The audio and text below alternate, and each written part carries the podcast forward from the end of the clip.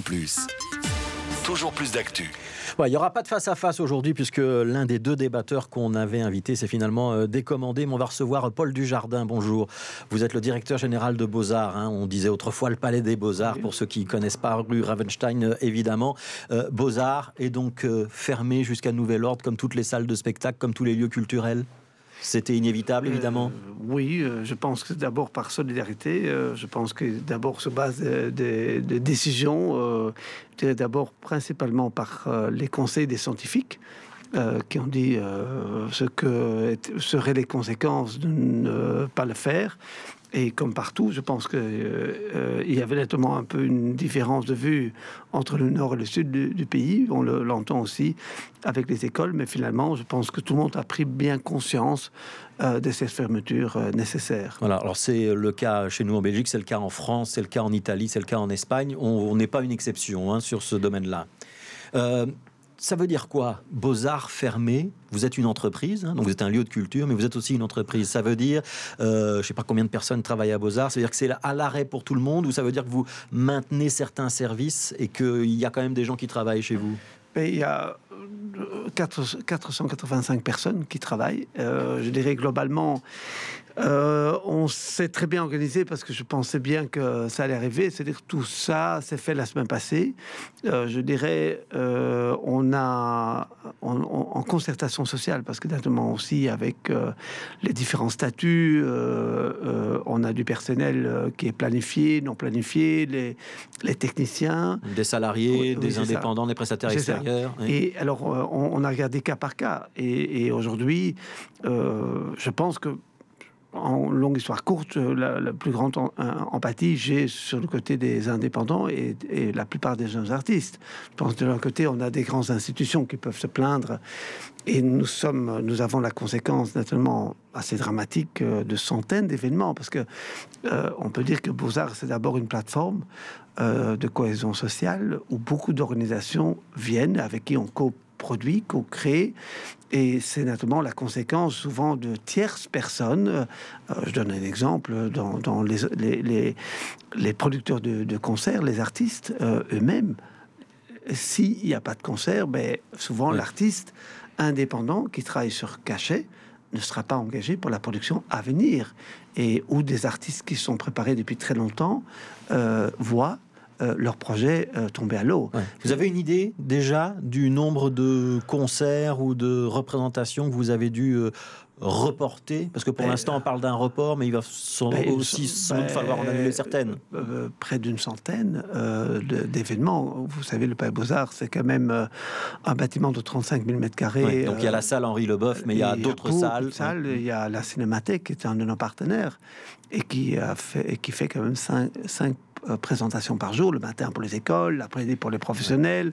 Le soir, on a quand même, euh, euh, ensemble avec la Cinémathèque, la Cinémathèque de Belgique, vingtaine de pianistes qui jouent tous les jours live. Ça n'a jamais eu lieu en dehors des attentats que ces événements ont été annulés. Alors, on avait le festival avec la télévision publique et la radio publique aujourd'hui. Hein, le, collègue de Musique 3, qui est Clara. Clara Festival, Qui fait son festival maintenant. On était en plein dedans tout le festival. On a fait le premier concert à Flaget et c'était le concert d'ouverture et en même temps de clôture. On a fait encore un concert jeudi soir en streaming avec l'orchestre qui a joué euh, et il y avait 100 euh, public dans la salle. et ça, c'est la solution. On sait que le Théâtre National l'a fait également euh, pour le festival XS. Hein. Ils ont mis l'ensemble des représentations en streaming sur Facebook. c'est ce que vous allez faire aussi ou ça ne sert à rien et ça ne permet pas de rémunérer les artistes? Euh, euh, oui et non, parce que je pense qu'aujourd'hui, comme Proximus a décidé de, mettre en streaming et de, donner euh, les services gracieux, je pense qu'aujourd'hui, la culture est un, aspect très important de, dans la société. c'est ce qui va nous permettre de pas tous devenir fous dans les semaines qui viennent. je pense, ou pas se divorcer, hein, comme on a vu en Chine, beaucoup d'être reconfronté à soi-même. Je pense que c'est une opportunité d'un côté, mais quand je regarde l'aspect juridique, je pense que réellement réellement, il, a- la problématique est, est- est complexe dans les divers. Il y aura des spectacles en streaming chez vous ou pas? Mais, euh, Vous y euh, travaillez? euh, on essaye, la semaine prochaine, on allait, euh, on allait ouvrir une exposition de Jacqueline euh, euh, de Messmacher, euh, qui est une des plus grandes artistes. euh, Elle a 92 ans. Euh, elle, elle est un peu la Louise Bourgeois euh, belge. On fera un vernissage sans public et on ferait par streaming. On va présenter l'exposition qui ouvrira euh, mercredi 25. Mais euh, je dirais, sur tous les réseaux sociaux, en espérant que, naturellement, dans les semaines qui viennent, le public pourra venir assister euh, à l'exposition. Ouais, donc ça, ce sera euh, pour ceux qui veulent se renseigner sur le site Oui, de oui. beaux-arts.be ou alors sur les réseaux sociaux quand on, on cherche Beaux-Arts. Je reviens sur les nombreux concerts, hein, parce que Oui, vous, oui, êtes, vous avez oui, beaucoup de oui, salles oui. de concert. Ces concerts, aujourd'hui, on, peut- dire quoi au public? Ils sont reportés? Vous allez essayer de trouver d'autres dates, d'autres créneaux avec les artistes ou il va falloir les annuler? Non, euh, nous allons essayer euh, d'abord les concerts de, de série, comme le- les, concerts de l'Orchestre la Monnaie, l'Orchestre national, des concerts qui sont planifiés dans des cycles d'abonnement. Quand Philippe ne peut- vient chez vous, par exemple, ça, ça Euh, va pouvoir être reporté Ben, Philippe Herbeck, c'est une très belle, très belle question. Euh, je dirais, il, dans cette période de Pâques, euh, il avait prévu de faire deux passions, une passion de Saint-Jean, Saint-Mathieu. Euh, on l'avait déjà eu avec Gardiner juste après le, le- le lendemain de l'attentat. On l'a gardé. La- L'attentat était une des raisons du lockdown, mais naturellement c'est une, une situation tout à fait euh, différente. Oui, là, ça va être On plus l'a- long. on l'a gardé, on l'a gardé ici pour des raisons de santé publique euh, sanitaire. On aura un problème supplémentaire où on n'est pas sûr que quand c'est plus qu'une performance d'un artiste, parce qu'on a vu une grande solidarité d'artistes qui sur Internet se sont présentés, mais quand c'est des orchestres, on, euh, pas tous les orchestres accepteront de se remettre ensemble pour faire la performance. Alors, principalement, euh, les, les concerts, on essaye pour l'instant de trouver de nouvelles dates. Euh, pour des solistes, c'est plus facile. Si leur comme Chick Corea, qui a près de pianiste 80 de jazz, ans, oui. qui allait avoir son concert jeudi soir, il était prêt euh, de faire deux concerts parce qu'on était dans les 999 euh, euh, audiences. Il était prêt à jouer deux fois. Malheureusement, avec le lockdown, comme américain, il ne pouvait plus rentrer chez soi. Alors, il a décidé finalement de ne pas faire le concert et de rentrer aux États-Unis. Mais en même temps, on espère encore cette année de pouvoir trouver une nouvelle date dans la plupart des solistes. Les grands orchestres ce sera plus compliqué. Qu'est-ce que vous dites au public? On voit beaucoup de messages sur les réseaux sociaux disant ne demandez pas le remboursement, parce que quand vous demandez le remboursement à un théâtre, à une salle de concert, vous la mettez encore plus en difficulté. Est-ce que c'est la même chose pour Beaux-Arts? Et est-ce qu'au nom du secteur culturel, hein, en ne parlant pas que de Beaux-Arts, mais de l'ensemble des salles de théâtre, de concert, euh, enfin tous les acteurs du milieu culturel bruxellois, c'est quelque chose que vous pouvez demander au public aujourd'hui ou pas? Euh, je dirais juridiquement, on peut pas le faire. Hein, C'était vraiment, on peut pas. Nous, Donc si on exige le remboursement, on doit être peut- remboursé. Oui, on Oui. peut, on peut pas le faire.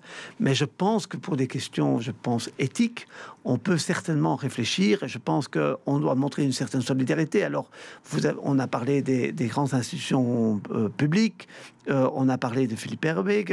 Je pense que, euh, mais j'ajoute le troisième, c'est les, les artistes qui ont bien un statut, mais souvent pas un emploi, qui travaillent sur cachet, euh, qui sont engagés aussi par Philippe Herbeek. Beaucoup de musiciens de l'ensemble de Philippe Herbeek, dès que Philippe Herbeek n'aura plus de concert, et ça pour beaucoup dans le Eux n'auront plus de travail. n'auront plus de travail. Et c'est là où je pense, notamment c'est un peu, c'est un peu complexe, mais on y, on y travaille de faire un fonds euh, aussi par transparence. On ne pourra pas. Je pense que ce que je veux dire aux auditeurs, c'est clairement si euh, l'auditeur qui ont acheté des billets, on devra par toute transparence créer un fonds dans lequel euh, nos autorités, nos actionnaires euh, et les autres autorités de contrôle pourront voir ce que nous ferons avec cet argent. C'est-à-dire que l'argent que vous ne remboursez pas parce que le public ne demande pas le remboursement, vous le mettrez dans un fonds qui Oui. pourra aider les artistes. J'ai Oui, bien compris, le Paul but, Dujardin. Le but n'est pas de, de compenser notre déficit. Je trouve que c'est le droit aux artistes, parce que nous avons, il y a deux types de frais. Il y a les types de frais artistiques et il y a les types de frais opérationnels. Nous, nous si on crée ce fonds de solidarité, je trouve qu'il doit d'abord aller vers les artistes qui ont euh, n'ont pas aujourd'hui un contrat d'emploi dans une nation culturelle euh, fixe, théâtre, danse. euh, Ce sera un fonds musique. pour euh, Beaux-Arts ou ce sera un fonds commun pour l'ensemble des acteurs culturels? Je pense que c'est très complexe de faire un fonds commun. Je pense que chaque pour- salle, pour les acteurs je pense que chaque salle doit regarder comment il peut gérer cela, parce que tout dépendra notamment de quelle, quelle ampleur la crise prendra. Ouais. Mais il faut être, je pense que on doit être de, de- de bon sens et montrer une grande forme de solidarité. Ouais. On aura besoin encore plus des artistes dans quelques semaines ou quelques mois quand on pourra enfin sortir de cette crise? Je pense que on- l'art et la culture, certainement, est un élément très important dans chaque crise. hein. Euh, Je pense qu'on l'a vu dans... dans- N'oublions pas, euh, je pense qu'il faut se rappeler que euh, l'histoire est importante. Elle est, on a connu euh, l'Ebola, où la, Belgique était très solidaire avec l'Afrique, il y a seulement deux, trois années. Les médecins sans frontières étaient les seuls médecins belges qui étaient actifs. On l'a montré par une création artistique dans la salle Henri Leboeuf à travers des photos qu'on a laissées. C'était bien la première fois qu'on mettait des œuvres, euh, des images dans une salle de concert, parce que c'était important de montrer la solidarité qu'on a vue pendant la crise d'Ebola. La crise SARS en Asie euh, a fait que syndrome respiratoire euh, aigu, oui, qu'on entend aujourd'hui que là, il y a une méthodologie plus amplifiée que jusqu'à 10, 20 000 patients par jour sont contrôlés en Corée.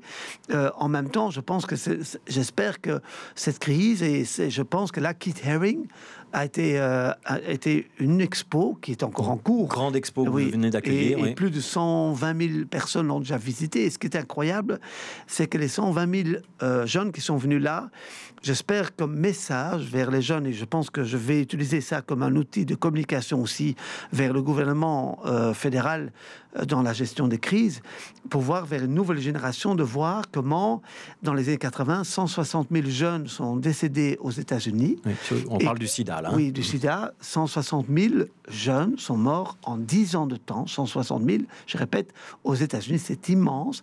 Et c'est seulement à la fin des années 80, euh, euh, quand on a pris conscience, il faut s'imaginer que pendant 10 ans, Bush et Reagan n'ont jamais parlé de cette crise Ouais. sanitaire. Il a fallu Kessarine et Oui. d'autres artistes pour Absolument. mettre le point, Absolument. notamment à l'heure du jour, sur le débat public. Et c'est Ouais. là où on voit que les réseaux sociaux aujourd'hui euh, et, la démocratie, parce que c'est un des grands problèmes qu'on a vu dans les premières semaines en Chine, qu'on on- n'a pas voulu parler de cette crise. Et je pense que là, la culture, la culture de la communication, la culture d'une plus grande ouverture, la culture d'avoir euh, des valeurs européennes euh, qui fait que si on peut partager la mémoire, l'histoire des grands narratifs du XXe siècle, qui ne sont pas seulement les grandes guerres, mais les grandes crises. Après la Première Guerre mondiale et dans les 50, on a eu des grandes crises euh, sanitaires euh, à travers des virus euh, et de La grippe espagnole, par la exemple. grippe espagnole, c'est et on l'a eu euh, depuis le XIVe siècle en Europe, où jusqu'à deux tiers euh, des, des habitants sont la morts. peste noire, par la exemple. peste noire, et sur lesquels